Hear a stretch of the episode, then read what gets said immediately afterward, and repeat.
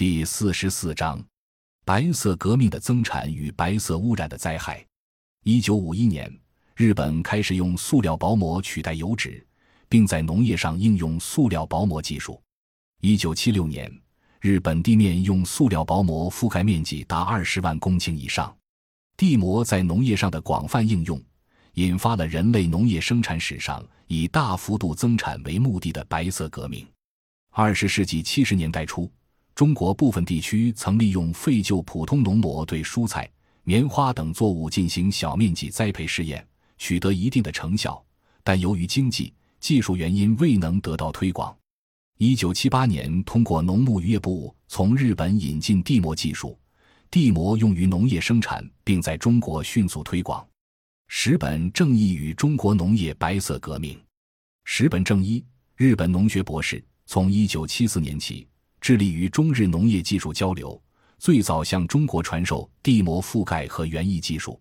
他还无偿提供各种设施、农膜技术资料，并派遣专家教授来华指导。一九七九年，在石本正义先生的指导下，中国开始以蔬菜为主进行地膜覆盖技术试验研究。一九八二年开始大面积多领域推广，逐步将此技术广泛应用于粮。棉、油、烟、糖、瓜、果、药、茶、马等栽培领域，在石本正一的指导下，在各部门的大力协调下，我国科技部门等组织科研人员进行消化吸收和示范推广。从农膜的栽培机理、农膜的覆盖栽培到新型农膜的开发生产、覆盖机具的研制，技术日趋成熟，应用面积也迅速从一九七九年的六百六十亩。一亩约等于六百六十六点七平方米，增加到一九九七年的逾一亩，累计推广面积达六点三三亿亩，成为世界上最大的地膜生产国和使用国。在石本正一的大力推动下，中国三十个省市自治区开始大面积使用地膜用于农业生产，同时开始建设农膜生产工厂。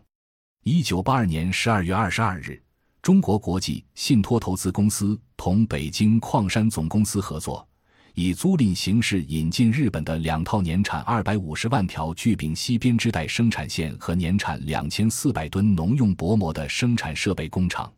塑料地膜、塑料大棚迅速从城郊发展到大田，从北方发展到南方，从平原发展到丘陵山区，甚至西北及西藏、内蒙古。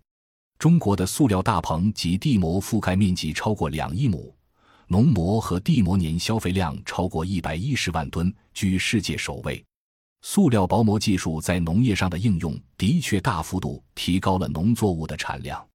土地覆盖农膜后，由于改善了土壤温度、湿度，生长季节可以延长，产量能够提高百分之二十至百分之五十，甚至可使个别作物产量翻倍。从1982年到1995年的十三年里，中国地膜覆盖技术在所有省市自治区四十多种作物上大面积推广。推广地膜覆盖栽培累计增产粮食两千六百四十二万吨，花生三百五十五万吨，糖料六百五十五万吨，蔬菜两千零九十万吨，瓜果四千四百八十八多万吨，农业增值超过九百五十亿元。然而，单纯追求增产。而在全国全面推广地膜，却忽视地膜的及时回收和处理，也给农业生产带来灾难性的白色污染问题。目前，中国每年使用的塑料薄膜大概为二百四十万吨，但每年回收的不到一百四十万吨，约有一百万吨以上农膜残留于土壤中，残膜率达百分之四十，造成土壤板结、通透性差、地力下降。严重影响了作物的生长、发育和产量。新疆维吾尔自治区农业厅农村环保与能源发展处处长努尔穆罕默德·祖农说：“残膜需要二百至四百年才能分解，多年的残膜没有回收，与土壤混杂在一起，在耕地表层三十厘米土壤中形成不透气、不反伤的板结层，制约土壤的再生产能力，对农业生产环境。”自然环境和农民收入都造成了严重影响。据新疆维吾尔自治区农科院土壤肥料与农业节水研究所的调研报告显示，残膜会造成种子发芽困难、根系生产受阻、农作物生长发育受抑制，种子播在残膜上，导致烂种烂芽，烂芽率达百分之五点一七。而据统计，覆膜平均使棉花增产百分之十六，而覆膜二十年的棉田残膜可使棉花减产百分之十二，增产部分几乎与残膜危害和地膜成本相抵消。感谢您的收听，本集已经播讲完毕。喜欢请订阅专辑，关注主播主页，更多精彩内容等着你。